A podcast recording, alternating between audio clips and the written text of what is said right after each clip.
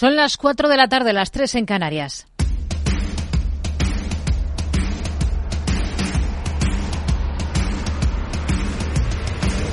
No decida lo que hará el mercado. No se salte las normas de su operativa. No se deje dominar por sus emociones. Mercado Abierto con Rocío Arbiza. Muy buenas tardes. Tono mixto en las bolsas recortan aquí en Europa mientras van transcurriendo encuentros de bancos centrales. Un día después de la decisión de China de mantener tipos, pero de prometer Pekín medidas para estabilizar los mercados y mejorar la confianza ante las caídas de su renta variable, Japón deja todo como estaba. La máxima entidad monetaria del país mantiene tipos en negativo en el menos 0,1% y va a continuar con su programa de compras de bonos a 10 años y con su control de la curva de rendimientos cuyo límite se mantiene en el 1%. Decisión esperada que llega dos días antes de esa cita con el Banco Central Europeo en la que la clave va a estar en si reafirman verano como la meta volante para ese comienzo de las bajadas de tipos de interés en la eurozona.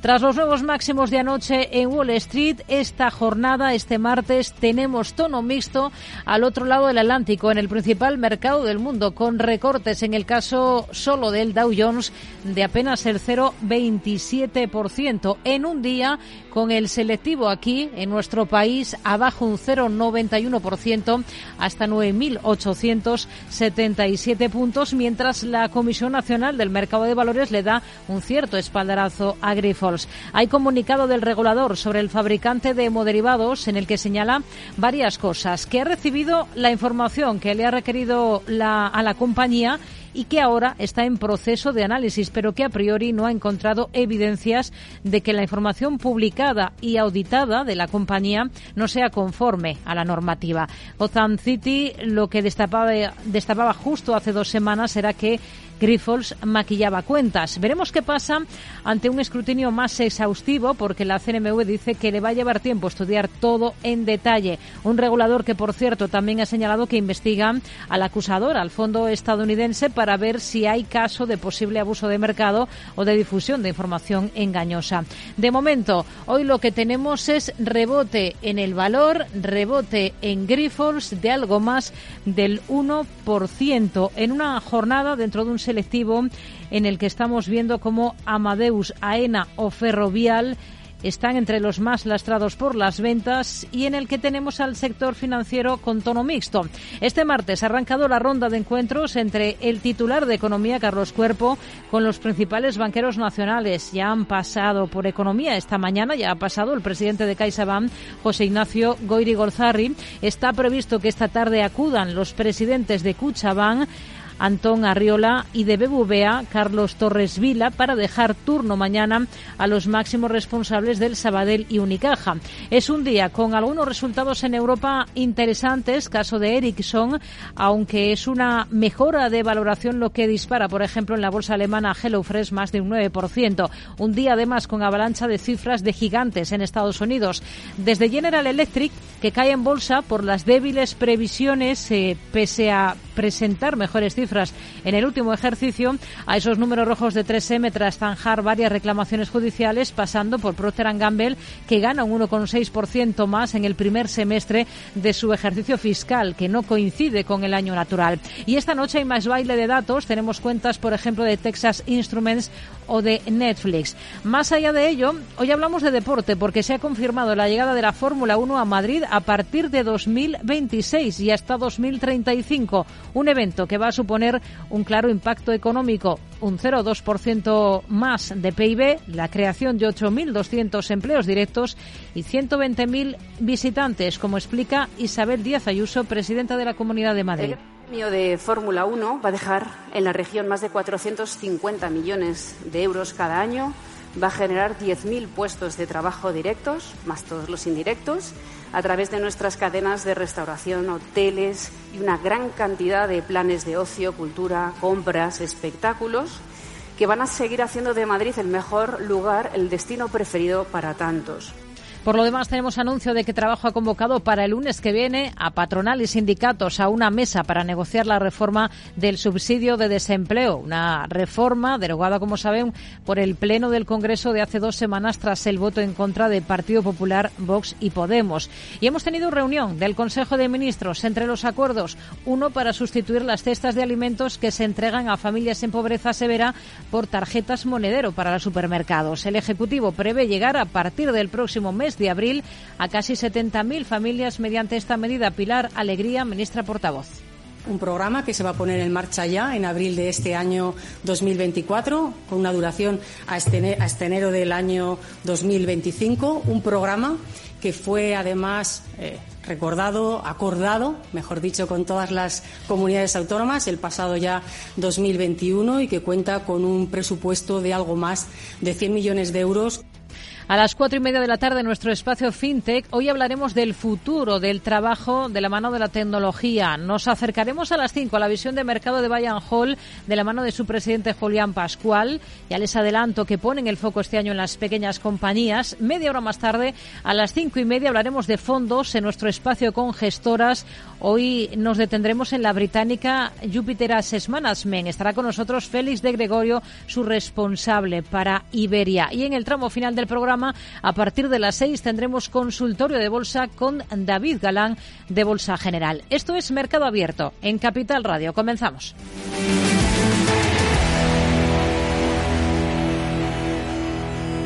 Mercado Abierto con Rocío Arbiza.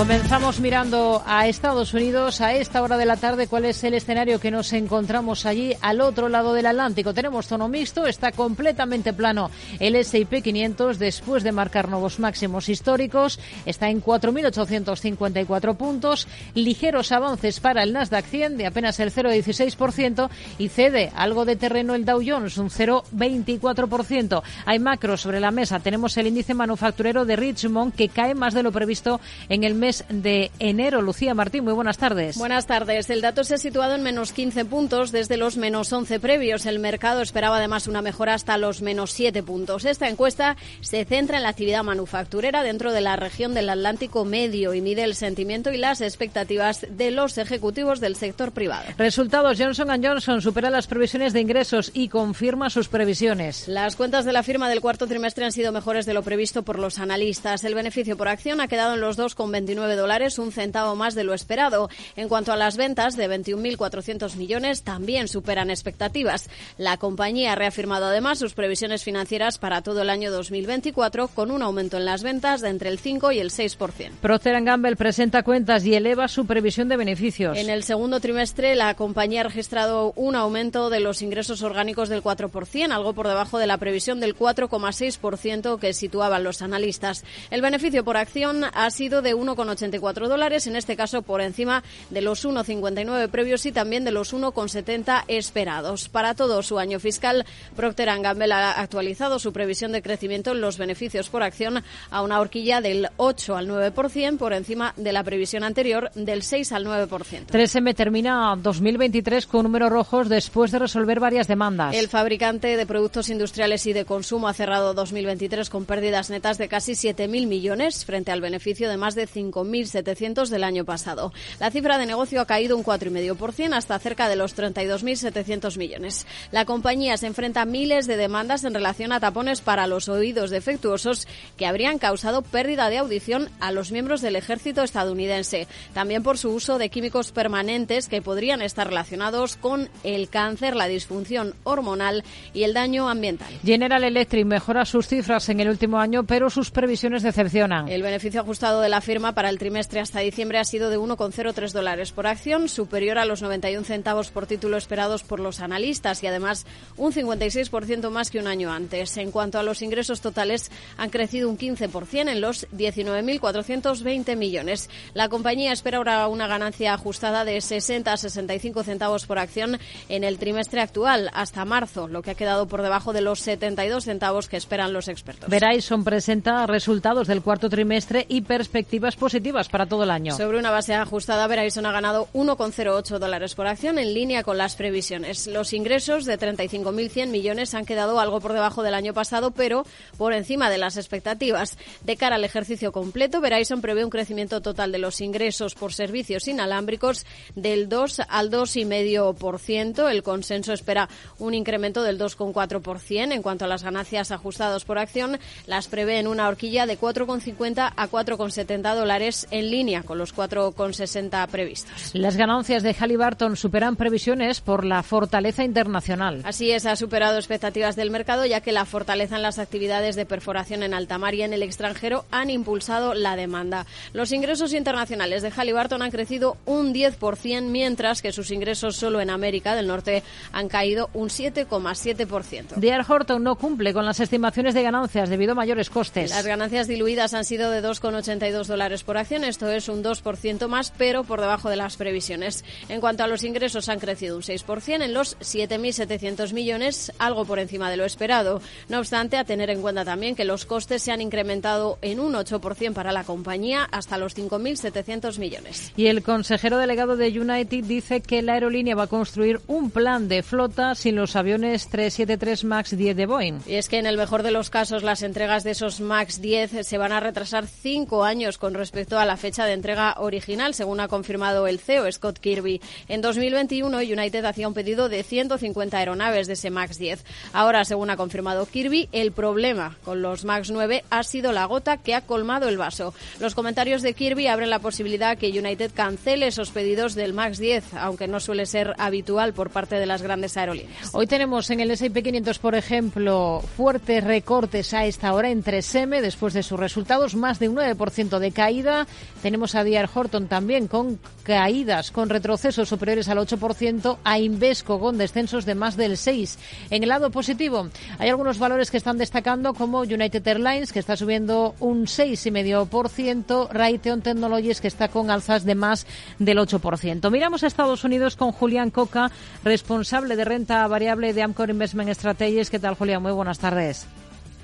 Hola, ¿qué tal? Muy buenas tardes. Bueno, hoy tenemos poca macro en Estados Unidos. El gran grueso lo tenemos sobre todo en los por el lado de los resultados empresariales. Son muchas las firmas, grandes firmas estadounidenses que han eh, arrancado ya la jornada antes del inicio de sesión en Estados Unidos con la presentación de cifras. Caso, por ejemplo, de esas cuentas de 3M que estamos viendo decepcionan bastante a los inversores porque la compañía está recortando, como decimos, más de un 9%. ¿Qué es lo que menos gusta? ¿Con qué se queda de esas cifras de 3M?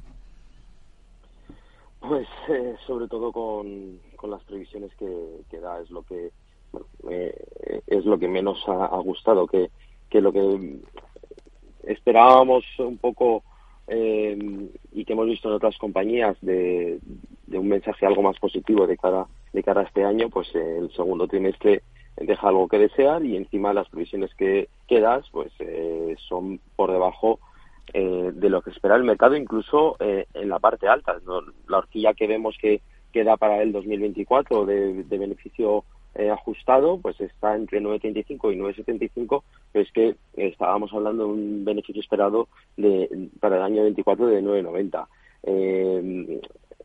es lo que al final perjudica un poco porque bueno, pues tenemos a la compañía que está con un plan de un poco de reestructuración, está sacando eh, o está haciendo el spin-off de su parte de Pharma que se espera que haga que se cumpla en la segunda parte de este año, eh, que eso mejore un poco, que se centre también el negocio en lo más importante de, de 3M, pero aún así, pues vemos que los números no terminan de, de, dar la vuelta y de, convencer. Eh, vamos a ver si son capaces de mejorar un poco los eh, la eficiencia de la compañía, que es el objetivo de, de CEO y que, bueno, pues así lo han dicho, lo ha dicho en la, en la conference call, que están centrados en, en hacerlo y, ver si en próximos trimestres, bueno, pues eh, nos dan una lectura algo más positiva, pero desde luego eh, por el momento es mejor estar fuera de, la compañía. Hmm. Hay dos gigantes como son Johnson Johnson o Procter Gamble que, Gamble que también están cotizando las cifras que han presentado antes del arranque de la sesión. ¿Qué visión tiene para ambos valores? Pues eh, positiva. por empezar con los resultados, en ambos casos han sido eh, muy buenos, con unas buenas previsiones.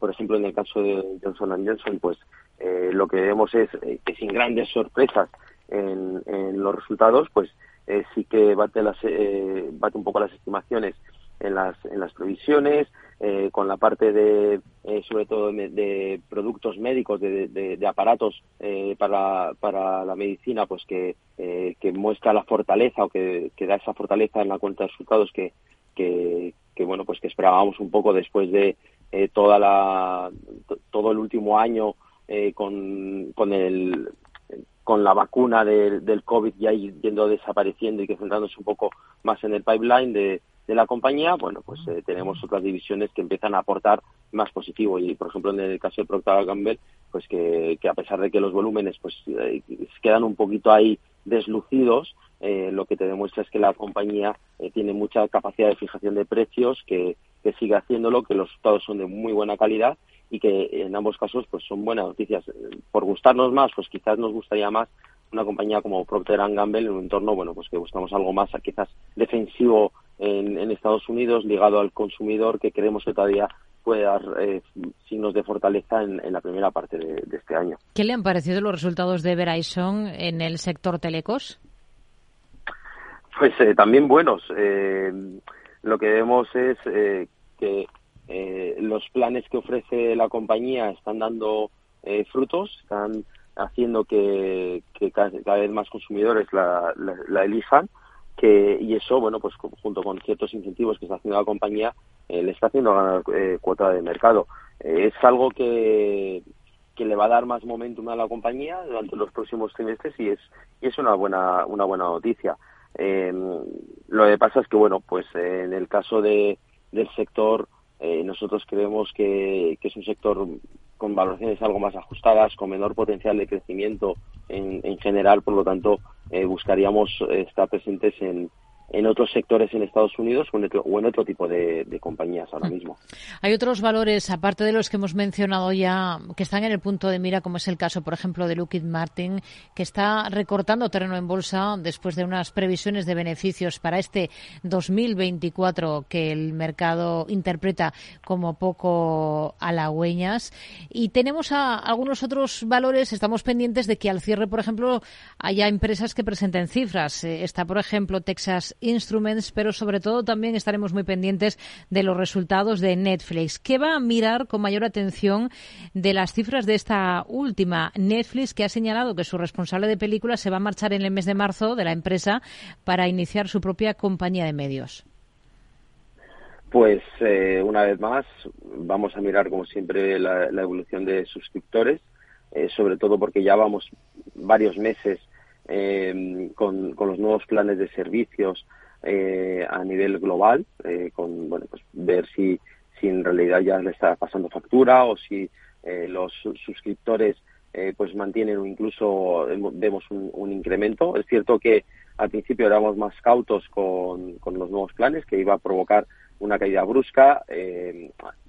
sí empezó a ser así, pero al final la gente sí que demanda servicios, eh, tienes los planes más baratos que aunque tengas publicidad, pues la gente está dispuesta a, pagarlos. Vamos a estar muy atentos a esa evolución, a los, mensajes, que dé y eh, a la monetización de, precisamente de esos planes más baratos, a ver si eh, en realidad son eh, rentables y, se traduce en una mejora de los, de los márgenes. Pues estaremos pendientes al cierre de esos resultados, de esas cifras de Netflix. Julián Coca, responsable de renta variable de Amcor Investment Strategies. Gracias y hasta la próxima. Muy buenas tardes.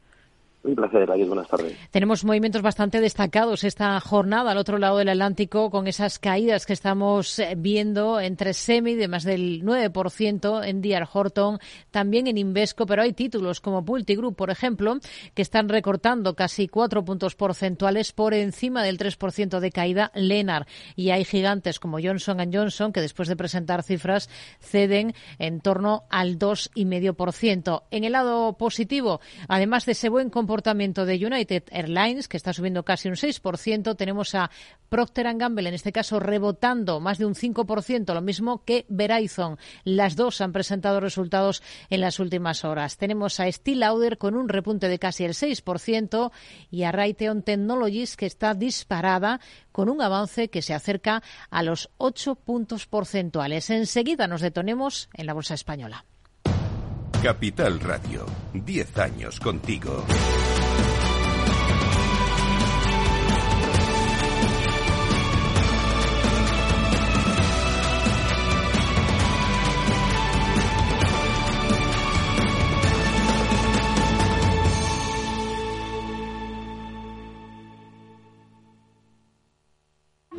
Fascinante, mágico, sorprendente, emocionante. ¿Te apetece descubrir Macao? Fusión de culturas, experiencias auténticas. Deporte, música, patrimonio y vida. Tradición y modernidad, gastronomía, noche y día. Ven y experimenta Macao. Hey, asistente, ¿cuál es el mejor fondo de inversión del año? Hay aproximadamente 54 millones de resultados. ¿Quieres que los lea? Buf, mejor que no. Puedes seguir buscando entre millones de contenidos, pero un asesoramiento de calidad solo te lo dará un especialista. En Renta 4 te ofrecemos un servicio de asesoramiento gratuito siempre que lo necesites. Entra en r4.com y descubre cómo te podemos ayudar. Renta 4 Banco. ¿Quieres más? Tardes de Radio y Economía con Rocío Arbiza. El broker CMC Markets patrocina los valores y noticias protagonistas de la Bolsa Española.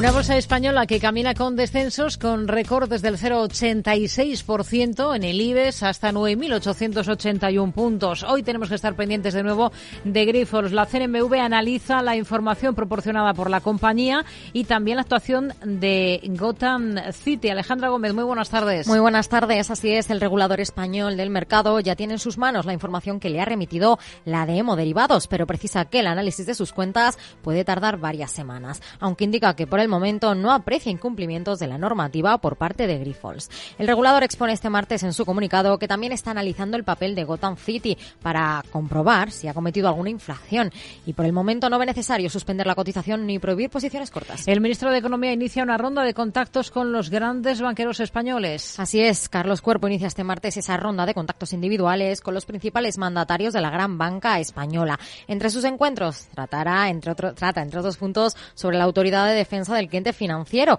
que busca dar respuesta eficaz a las reclamaciones de usuarios de servicios financieros centralizada en un único organismo. Según fuentes del Ministerio, la primera reunión ha sido esta mañana con CaixaBank, con José Ignacio Gorigolzarri, y esta tarde tendrá lugar otra con Kutsabank de la mano de Antona Arriola y por parte de BVA acudirá Carlos Torres Vila. Todo ello en la sede ministerial. La banca española afloja los criterios de concesión de créditos excepto en el segmento de consumo. Son informaciones que revela la encuesta de préstamos bancarios publicada este martes por el Banco de España, que destaca que la banca nacional ha dejado de endurecer esos créditos que aplica la concesión ante el aumento de los riesgos percibidos por las entidades financieras y en menor medida debido a otros aspectos relacionados con el capital bancario y su coste. Dice la entidad que la banca solo habría mantenido su nivel de exigencia en esos préstamos concedidos a las familias para consumo y otros fines. Ryanair cree que la compra de Air Europa por IAG va a generar monopolios si no ceden slots. Considera que la reticencia de Iberia a cederles esos derechos de vuelo en Madrid, Barcelona o Baleares ante la compra de Air Europa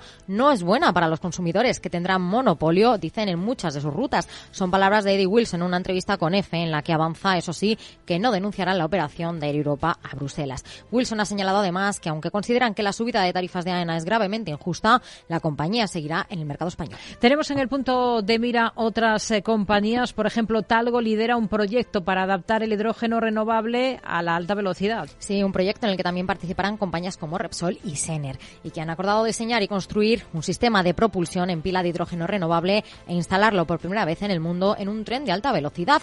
La iniciativa ha recibido una subvención de 6,5 millones de euros. Técnica Reunidas inaugura oficinas en Houston y reúne a la industria energética. Donde se han tratado temas como la madurez de las tecnologías o las normas regulatorias. No obstante, el eje principal ha sido presentar públicamente en Estados Unidos su estrategia de descarbonización que prevé que alcance los 60.000 millones de dólares en 2030 en el mercado norteamericano. Tenemos recompra de 42.000 acciones propias por parte del grupo de restauración Anrest y el exconsejero delegado de GEDESCO respalda una oferta de 250 millones para comprar el Valencia Club de Fútbol y sacarlo a bolsa. Sí, porque el empresario Miguel Zorí ha presentado a Peter Lim una opción para adquirir la mayoría del club. Además, asegura que terminará el estadio en tres años. Zorio explica que quieren adquirir la mayoría de las acciones del Valencia Club eh, Fútbol Club, propiedad de Meriton, sociedad del empresario Peter Lim con sede en Singapur, por 250 millones de euros y, según informaciones de expansión, tendría la intención de sacar a cotizar en bolsa al club más adelante. El broker CMC Markets ha patrocinado los valores y noticias protagonistas de la Bolsa Española. Protagonistas que analizamos en estos instantes con Ignacio Cantos, director de inversiones de Atele Capital. Hola Ignacio, ¿qué tal? Muy buenas tardes. Buenas tardes.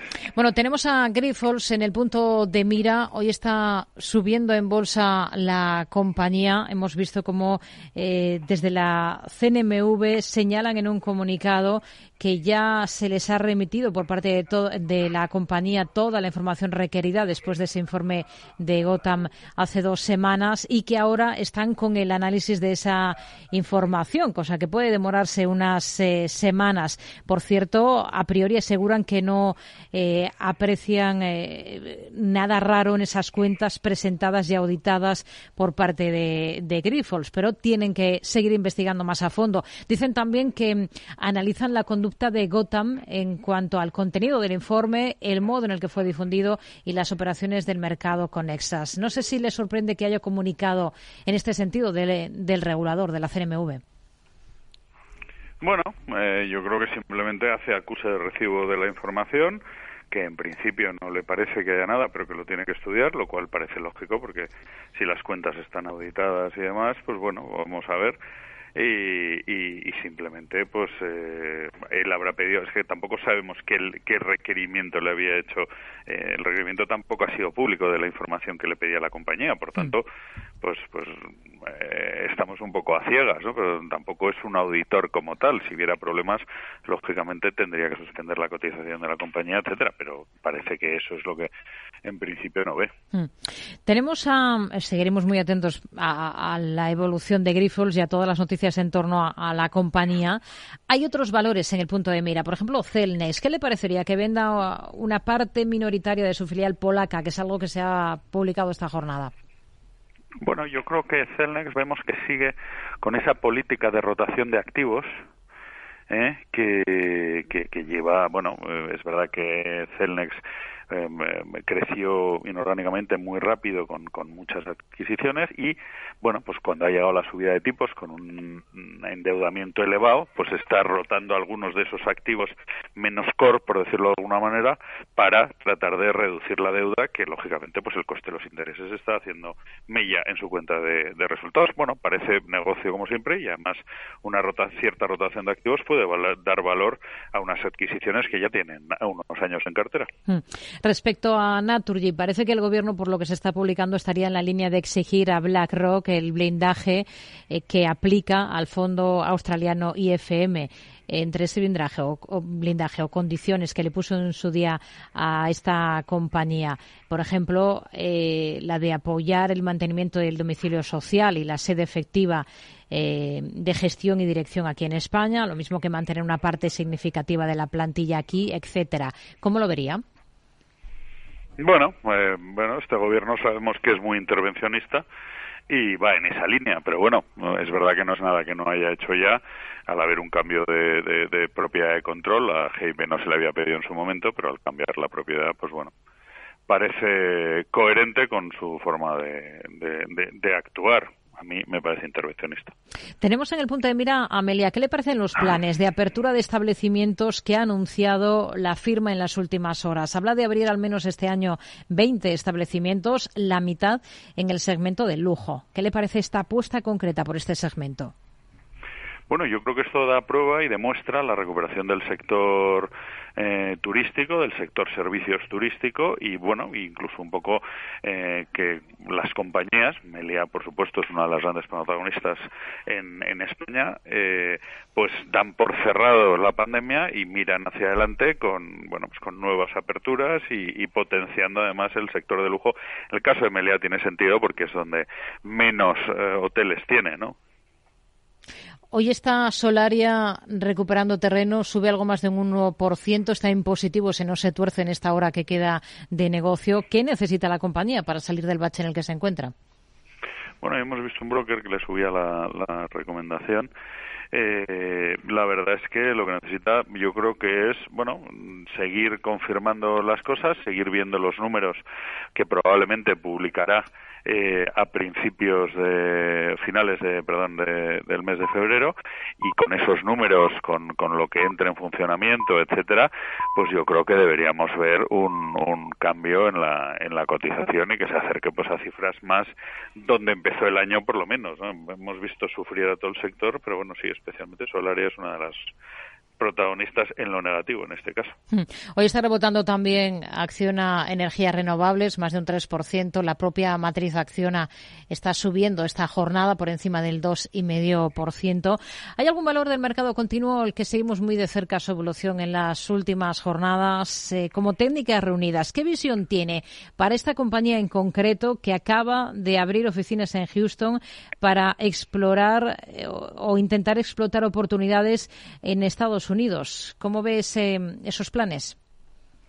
Bueno, pues parece lógico, ¿no? O sea, yo creo que en ese sentido el nivel de inversión en, en, en, el Golfo ha sido muy alto estos años, pero hemos visto caer los márgenes. Evidentemente será difícil porque va a competir con los grandes del mercado americano como Halliburton u otros, pero es verdad que es un mercado de márgenes más altos el de Texas y, parece lógico que explore nuevas oportunidades de negocio de un mercado que probablemente además ha estado infrainvertido en los últimos o de una zona que está infrainvertida en los últimos años. Volviendo al IBEX, hoy tenemos a Ferrovial recortando terreno, cediendo en torno al 2%. Eventuales correcciones en esta compañía pueden ser oportunidades de compra, a su juicio. Pues sí, sí, la verdad es que, bueno, también es verdad que, que el sector en general eh, está haciendo algo más flojo, también hoy corrigen ACS, y yo creo que está saliendo algo de dinero de ese sector en estos días. Es verdad que este lo había hecho bastante mejor que, por ejemplo, el de las renovables que hemos comentado antes, ¿no? Un poco de rotación sectorial. Nos quedamos con ello. Ignacio Cantos, director de inversiones eh, de ATL Capital. Gracias. Muy buenas tardes. Gracias a vosotros y un saludo. Hablamos de banca porque la banca europea se enfrenta a importantes riesgos financieros, legales y de reputación como consecuencia de su desalineación con el cambio hacia la transición climática. Lo advierte hoy el Banco Central Europeo. El análisis de 95 entidades que representan alrededor del 75% de los préstamos de la zona euro muestra que en la actualidad las carteras de crédito de los bancos están sustancialmente desalineadas con esos objetivos del Acuerdo de París, lo que genera elevados riesgos, dicen desde el Banco Central Europeo, de transición para aproximadamente el 90% de estos bancos. Vamos a detenernos en las plazas europeas.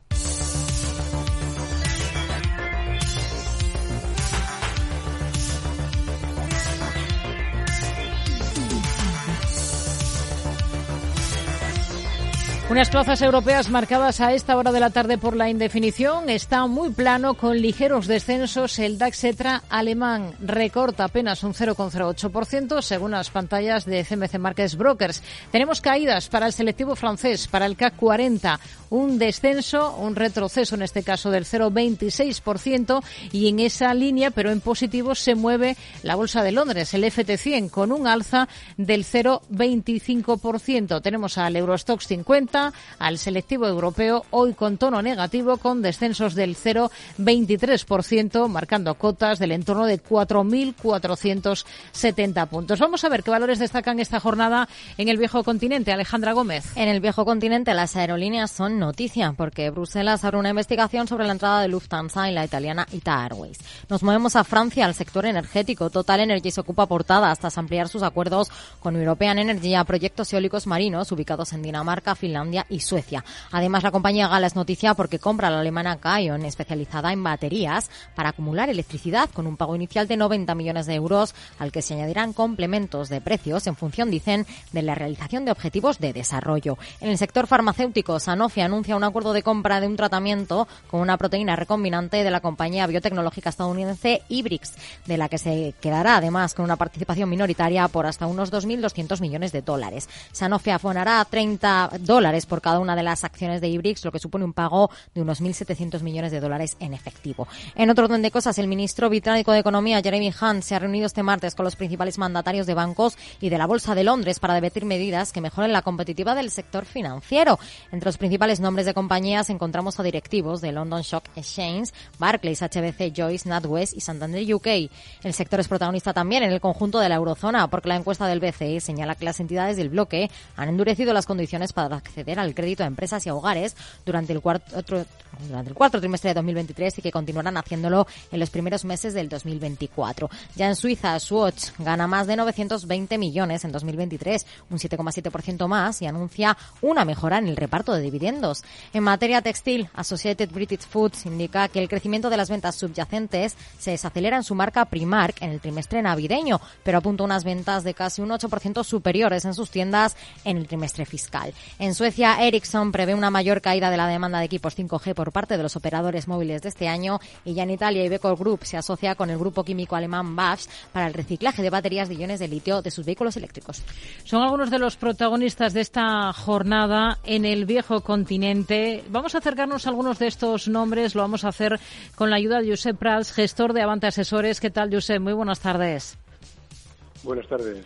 Bueno, venimos de, firmar máximos en Wall Street. Hoy tenemos bastante indefinición al otro lado del Atlántico. Venimos de ver un mal arranque de año en la bolsa china, eh, lo que ha disparado las expectativas de que desde el gigante asiático Pekín va a lanzar pronto un paquete de estímulos eh, que va a ser eh, decalado y estamos a la espera de, nuevas declaraciones procedentes de los bancos centrales. Hemos tenido ya hoy mismo las conclusiones de la primera cita eh, con un gran banco central que ha sido con el Banco Central japonés en, estos dos últimos días la reunión. Hoy las conclusiones, todo se ha mantenido sin cambios.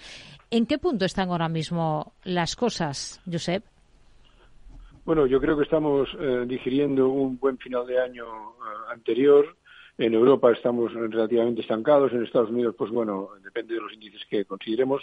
Digamos, estamos en un compás espera, eh, por regla general diría yo, eh, hasta que veamos los resultados. Y más allá de los resultados en sí, lo que haya hecho el cuarto, trimestre, las expectativas que las compañías tienen para, para este año. ¿no? Yo creo que en, un mes veremos realmente un signo claro en la bolsa. Las bolsas eh, más desarrolladas tenemos un signo pues mixto, pero muy moderado. Eh, la bolsa china no es tan importante para nosotros, creemos que para los inversores occidentales la exposición directa a la bolsa china es muy limitada, eh, pero sí es interesante ver los resultados que se vayan publicando de algunas empresas en la medida que nos den una idea de cómo está el, panorama económico chino. Si realmente China es capaz de mantener crecimientos del PIB próximos al 5%, podemos estar bastante tranquilos para las grandes multinacionales europeas y americanas. Pero en cualquier caso, yo diría que estamos en un compás espera. Eh, el escenario tipo todo el mundo asume que habrá bajadas, pero hay diferencias en, en considerar cuál será la magnitud y la velocidad, pero en cualquier caso yo creo que las incógnitas son relativamente limitadas ya y lo que estamos esperando de verdad es ver cómo encaran el año, sobre todo en expectativas, eh, las compañías cotizadas. Eh, hmm. Y lo veremos con la publicación de los resultados. Hmm. Hoy tenemos en el punto de mira a varias eh, compañías, varios nombres. Por ejemplo, ¿qué le parece la compra que ha anunciado Sanofi, la de un tratamiento de una compañía biotecnológica estadounidense, de la que se va a quedar además con una participación minoritaria? invierte en todo ello 2.200 millones de dólares Sanofi. Sí, es una inversión muy importante para ser una posición minoritaria, precisamente. Quizás el, mercado necesite más explicaciones o más eh, evidencias de que, de que esta va a ser una buena compra, porque 2.200 millones, incluso para Sanofi, que es una compañía que capitaliza algo menos de 100.000 millones, pero 2.000 millones son son millones, ¿no? Es, es, la mitad del beneficio de un año. Entonces, bueno, eh, creo que el mercado está eh, no tiene muy clara esta, esta compra en este momento la reacción no es muy favorable, pero en cualquier caso, eh, dentro de los márgenes de fiabilidad que tiene, que tiene Sanofi, ¿no? pensamos que es una compañía pues que tiene una cotización muy estable, entre los 80 y los 100 euros por acción, ahora están en 90 y pocos. Eh, no, no prevemos grandes, grandes reacciones eh, a medio plazo eh, por parte del mercado en esa compañía, que cotiza un múltiplo bastante razonable. Hmm. Bueno, es una compañía biotecnológica estadounidense, Inibrix, está hoy recortando Sanofi tras este anuncio, pues más de un 1,8%. No es la única que ha anunciado hoy operaciones. la de Total Energies, la de la compra de una compañía alemana especializada en el almacenamiento de electricidad con baterías, ¿cómo la ve? Bueno, yo creo que aunque la compra en sí no es muy importante desde el punto de vista de importe económico, sí que cualitativamente es relevante para Total. Total es, es la, la compañía petrolera que claramente está apostando más eh, entre todas las europeas por, por una transición hacia otras energías, en general energías renovables y desde luego la, el almacenamiento de electricidad con baterías es, es crucial para, para el éxito eh, de las energías renovables, eh, eólica o, fotovoltaica, que no que, que, su gran hándicap es precisamente que no que no se pueden almacenar, ¿no? que si no se consumen inmediatamente pues eh, quedan perdidas. creo que Total está haciendo inversiones importantes en, en, estos ámbitos, es muy activa también, por ejemplo, en eólica marina. Y creo que esto le puede venir bien a la, empresa porque realmente el proceso de transición, aunque será lento, eh, es inevitable y en una perspectiva de medio plazo las grandes compañías petroleras europeas creo yo que deberían ser los actores más importantes en la transición energética y los actores más importantes quizás hacia energías renovables. Hmm. ¿Qué le han parecido los resultados de Ericsson? Registra pérdidas de cerca de 2.300 millones de euros en el último ejercicio frente a beneficios anteriores de más de 1.600. Sí, tuvo un año 2023 muy malo después de un año 2022 muy bueno, ¿no? Eh, eh, hay cierta ciclicidad en este tipo de compañías. Hemos visto eh, evoluciones similares y mucho peores, de hecho, en, en, algunos casos más recientes, como por ejemplo Nokia, pero mm, para buscar un punto positivo, diría que en el último trimestre ha vuelto, aunque sea marginalmente al beneficio, aunque el conjunto del ejercicio se haya perdido dinero, en el último trimestre pues ya estamos viendo una recuperación del signo positivo, sobre todo a base, eso sí, de, de reducciones importantes de costes. ¿no? Eh, la cotización realmente solo se recuperará de, manera notable, no tanto por la, por la reducción de costes y que puedan volver al, punto de equilibrio como han, vuelto ahora, sino si, si infundieran unas expectativas de, de recuperación de la demanda más notables, que de momento, pues, para los grandes fabricantes eh, nórdicos, Nokia y Ericsson no, no está muy clara. En Suiza hemos eh, contado hoy con resultados de compañías como Swatch, también Logitech, ¿Cuál es la visión que tiene para estas dos compañías, estos dos valores? Bueno, yo para Swatch eh, creo que los resultados que han publicado son muy buenos eh, y sobre todo creo que está haciendo una, una, estrategia de crecimiento más allá de la marca principal de Swatch hacia otras marcas de relojes como Tissot o Longines que están tomando cada vez más peso y que añaden, añaden algo más de margen, ¿no? Y la compañía no cotiza a múltiplos elevados. Es una compañía que no podríamos considerar de lujo por la parte de Swatch, sí algo más ya por la parte de, de Longines y Tissot, eh, con unos márgenes, sin embargo, bastante, bastante holgados y que se acercan cada vez más a, compañías más, más de un segmento de lujo, ¿no? Yo creo que puede ser una, una buena oportunidad. Hmm. Y en el caso de... Sí, en el caso de Logitech diría que, lo, que los resultados son se, mantienen dentro dentro de lo, de, lo, previsto por el mercado. No, no, no considero que, sea una compañía que, que, esté especialmente barata a los múltiplos a, los que cotiza, eh, porque tampoco tiene unas ventajas competitivas eh, de medio a largo plazo muy muy relevantes. no Por tanto, es una empresa que bueno que cotiza en un, en un rango pues bastante definido, pero no, no está dentro de un un objetivo de inversión para nosotros. Hay una compañía que está disparada hoy en la bolsa alemana, es HelloFresh, está subiendo más de un 10%. Hay una recomendación de Morgan Stanley que está eh, detrás de este comportamiento. ¿Le convence la compañía? Bueno, es una compañía que está recuperando mucho hoy, pero pensemos que viene de una, caída muy importante en, los últimos tiempos, ¿no? Digamos, eh, eh, cotizaba en, en, 30 y está ahora en 12 prácticamente, ¿no? Euros por acción, con lo cual la, caída es, es, muy relevante. La subida de hoy es, es, relevante también, pero si lo vemos en perspectivas eh, un, poco más largas, pues no, no es una, una compañía que tenga un futuro muy muy claro. Eh, una recomendación de un, de un banco tan importante, eh, pues puede querer apuntar a que probablemente podamos pensar que ya va a entrar en, rentabilidad, que es el gran hándicap que tiene en términos de beneficio neto. Esta compañía siempre ha estado rozando pues prácticamente las pérdidas, ¿no? Hemos visto que en, el último trimestre eh, mejoraba algo los márgenes, sobre todo en, Estados Unidos, en el resto del, eh, del mundo pues sigue sigue perdiendo dinero y bueno, en la medida en que Morgan Stanley haya hecho una, una recomendación positiva, quizás el mercado haya interpretado que tienen alguna información o ven algún signo para que la, empresa finalmente entre en beneficios en, todo el mundo. Eh, y, ya deje de, consumir caja como hasta ahora ha venido consumiendo. Hmm.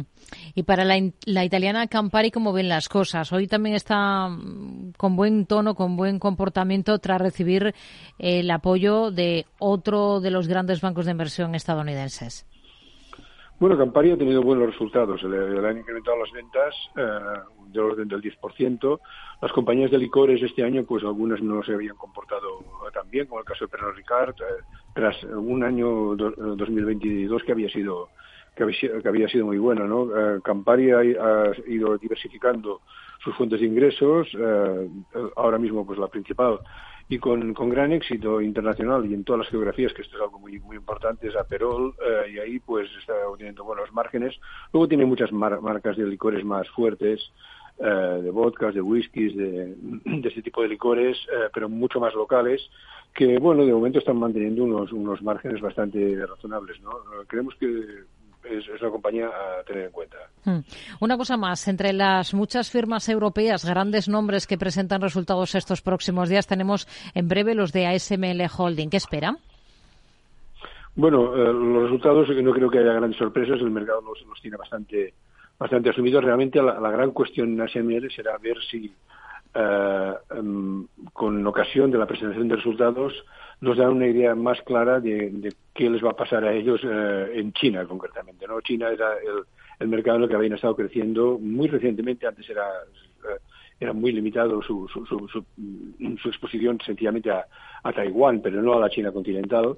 Uh, Taiwán es el gran, gran mercado de, semiconductores, pero la China continental pues va siendo importante. en estos últimos trimestres o año y medio habían incrementado ya mucho sus ventas en China y hubo algunas noticias eh, pues preocupantes en este sentido sobre la posibilidad de que, sobre todo cierto tipo de tecnología tuviera problemas para poder ser exportada a China por presiones norteamericanas eh, concretamente no yo creo que el mercado va a estar mucho más centrado en, en que definan eh, cuál es su futura relación con la China continental eh, que, con, que el resultado en sí que es un resultado pues que ya se ya se sabe porque al final aquí el resultado de, un año hmm. eh, contable se hace el año anterior no eh, con, los pedidos que, que, ya se han realizado y que se entregan bastante más tarde Josep Prat, gestor de Banca Asesores, gracias por su análisis con nosotros de todos estos protagonistas del día en Europa. Muy buenas tardes.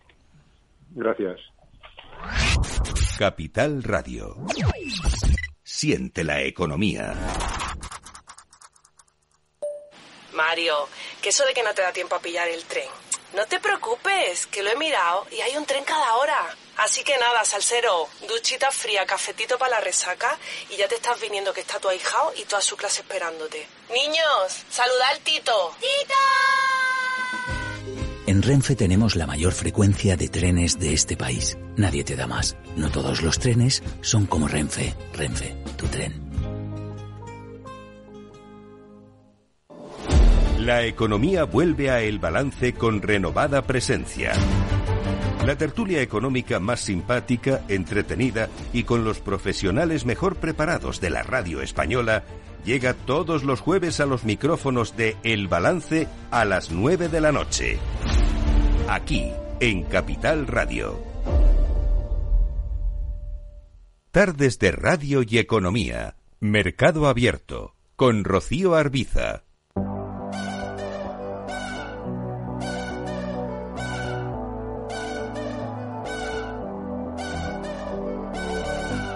Espacio FinTech en Mercado Abierto. Cada semana ponemos sobre la mesa las noticias más destacadas, eh, como saben, que tienen que ver con todo este ámbito de la innovación y la digitalización en la industria financiera. Y cada semana nos acompaña en este espacio Inés Muñoz Vidal, experta en fintech y en tecnología core banking. ¿Qué tal, Inés? Muy buenas tardes, bienvenida. Muy buenas tardes, Rocío, muchas gracias. Bueno, hoy hablamos de alguna noticia que le haya llamado la atención, pero hablamos también luego del futuro del trabajo aprovechando su propia experiencia. Pero vamos por orden. Vamos primero con la noticia. ¿Qué le ha llamado la atención estos días? Pues una noticia que tiene que ver con el Open Finance, eh, Rocío. Antes hablábamos mucho de Open Banking y de la PSE2 y ahora con la PSE3 y con otras normativas está poco a poco eh, destapándose lo que va a ser el Open Finance, que es básicamente el mismo movimiento de Open Banking, que es abrir la información de las transacciones bancarias, llevándolo a muchos más ámbitos de las finanzas, es decir, mm, desde seguros a eh, domiciliaciones, de pago de electricidad o suministros, muchísimos mundos que traen mucha información y que a partir de ahora, pues igual que pasó con Open Banking, a través de las APIs, que son esas piececitas que conectan eh, los diferentes eh, los diferentes elementos de, de nuestras de nuestra sociedad y de nuestra vida, ejemplo como cuando escuchamos música en el coche, eso se conecta con APIs. Bueno, pues esas APIs se van a conectar a los diferentes bancos y a las diferentes eh, empresas financieras para poder repartir esa información, simplificándolo mucho. Pues una empresa que se llama Ozone API acaba de recibir una importantísima cantidad de dinero en una ronda, 8,5 millones de pounds.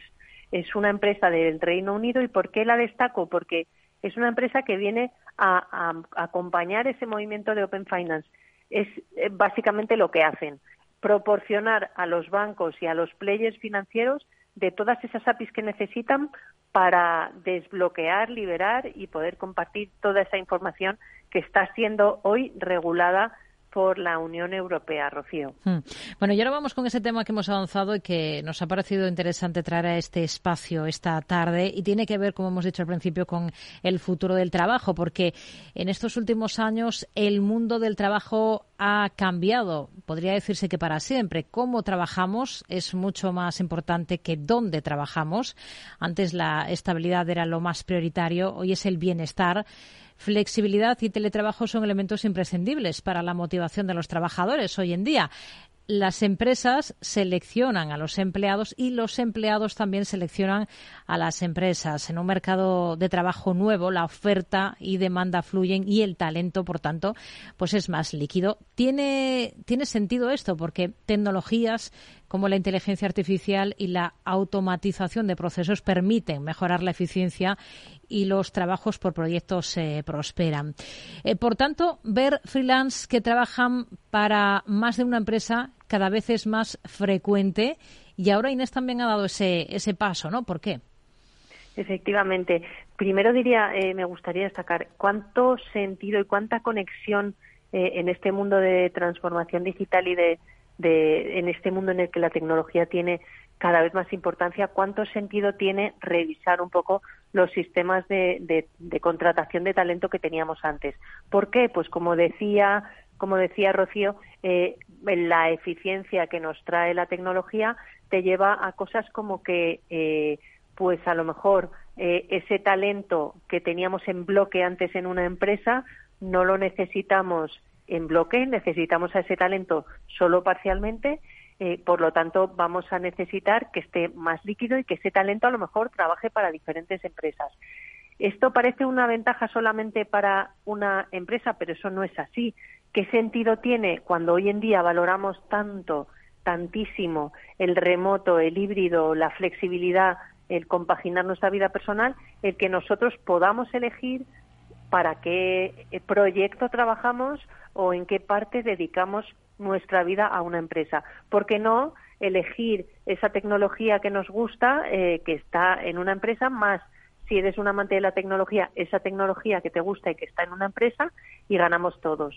En mi caso concreto, Rocío, ha, venido de forma muy natural porque eh, una de las cosas que, tanta gente como yo eh, hacemos es el desarrollar negocio en el sur de Europa. Pues bien, antes, y el mundo ha cambiado, una empresa que se quería expandir, por ejemplo, al sur de Europa, pues montaba toda una estructura en el sur de Europa y, y no pensaba que era posible que a lo mejor un talento híbrido desarrollase o explorase el sur de Europa. ¿Por qué? Porque no pensaban que había talento que estaba interesado en desarrollar para el sur de Europa para diferentes empresas. Esto es eficiencia por todos los sentidos y ventajas para todos.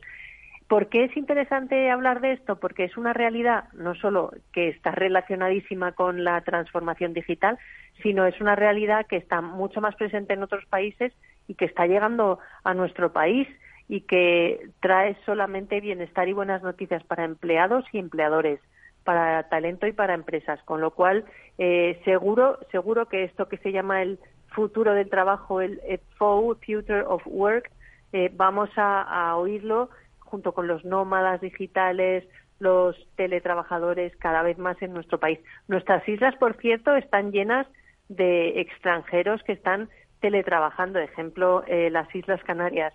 Eh, es una realidad y cada vez lo viviremos más en nuestro país. Hmm. Eh, lo pensamos más precisamente de los extranjeros, ¿no? Y, claro, España, por sus eh, condiciones climatológicas sobre todo, pues atrae mucho a ese talento nómada, ¿no? Digital en los últimos tiempos y parece que la pandemia ha sido un poco un antes y un después, pero quizás lo pensamos menos de de, de, una tendencia aquí en España, ¿no? Pero por lo que nos dice también esto va tomando impulso. Pues va tomando impulso y le, y le cuento por qué, y esto es muy sano también, porque realmente ahora el talento no es local, eh, se trata de encontrar el mejor talento eh, en diferentes mercados. Eh, ¿Qué es lo que pasaba en España? los sueldos eran más bajos respecto a otros países y nos venían a buscar desde fuera empresas que tienen empleados por todo el mundo. Pero, ¿qué está pasando ahora en España? Que muchísimos trabajadores de España están trabajando en empresas eh, internacionales y cada vez son más los empleados españoles que están eh, en, un, en un mercado de trabajo global, con lo cual cada vez lo veremos más. El mundo de la tecnología, y por eso tiene tanto que ver con el fintech y con todo el mundo tech, eh, tiene mucho de esto. Muchísimas empresas tecnológicas funcionan así y cada vez hay mucho talento en España cada vez seremos más, pues ya llevo muchos años yo en, este, en, este, en esta línea, los que trabajamos en un mercado global eh, incluyendo, por supuesto, España. Hmm. Eh, le presentaba al principio como experta en fintech y en tecnología core banking. Esto último, por aclararnos un poquito más, por aterrizarnos, ¿en qué consiste exactamente? Pues la tecnología core banking que, con la que yo estoy trabajando desde el año 2019 más o menos es básicamente esa tecnología que está entre bambalinas por detrás de los escenarios de todos los servicios bancarios. Cada vez que hay un servicio bancario, mm, ya sea un préstamo, una cuenta corriente, eh, tiene que haber detrás lo que llamamos core banking. Esa tecnología ha ido evolucionando. Ahora eh, las empresas con las que yo trabajo, eh, con donde trabajaba antes en Bambú y donde estoy ahora mismo como freelance dedicando mi tiempo, que es Scalit, son de lo que llamamos nueva generación, que responde a la digitalización, es decir, son tecnologías en la nube por componentes eh, SaaS eh, que, que, responden a eso que la experiencia del usuario demanda. Aunque estén entre bambalinas y detrás de, de los escenarios, es lo que se necesita para dar una experiencia digital óptima. Si no tienes lo de detrás eh, al nivel puedes tener todo tipo de soluciones fantásticas digitales que no va a suceder la magia. Hmm. Eso es el core banking. Nos quedamos con ello. Inés Muñoz Vidal, experta en fintech y en tecnología core banking. Gracias por eh, estar con nosotros en este espacio en Mercado Abierto y hablamos la próxima semana. Seguimos conociendo nuevas iniciativas de todas las empresas que tienen que ver con esto que tratamos cada semana aquí con la innovación y la digitalización de la industria financiera. Hasta el próximo martes. Gracias. Muy buenas tardes. Gracias. Buenas tardes, Rocío. Enseguida nosotros ahora actualizamos noticias, actualizamos información y les recuerdo que esta tarde en nuestro consultorio de bolsa a partir de las seis va a estar con nosotros David Galán, responsable de renta variable de Bolsa General. Pueden además ir reservando turno de intervención, pueden intervenir con nosotros si nos envían correos a oyentes si nos llaman al 91 283 33 33 91 283 33 33 o si nos dejan notas de audio a través de WhatsApp en el 687 050 600 687 050 600. Noticias y enseguida estamos de vuelta a Mercado Abierto.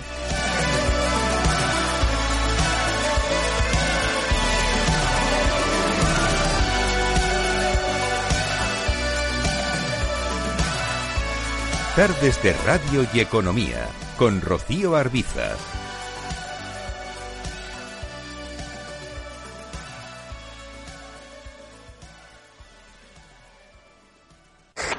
Pasa, no arranca. Se está inundando todo el garaje. Es mi hija, necesita un médico. En estos momentos, ¿qué seguro elegirías? Elige Mafre, el mejor servicio 24/7 en acción. Y con las ventajas de tener todos tus seguros, coche, hogar, salud, empresa y vida, en la misma compañía. Mafre, la aseguradora de más confianza en España. ¿Te interesa la bolsa? Invierte en acciones o fondos cotizados sin comisiones hasta 100.000 euros al mes con XTB. Vente al broker mejor valorado según Investment Trends y al mejor broker para operar según Rankia. Un broker, muchas posibilidades. XTB.com. A partir de 100.000 euros al mes, comisión del 0,2%, mínimo 10 euros. Invertir implica riesgos. 10 años contigo. Capital Radio.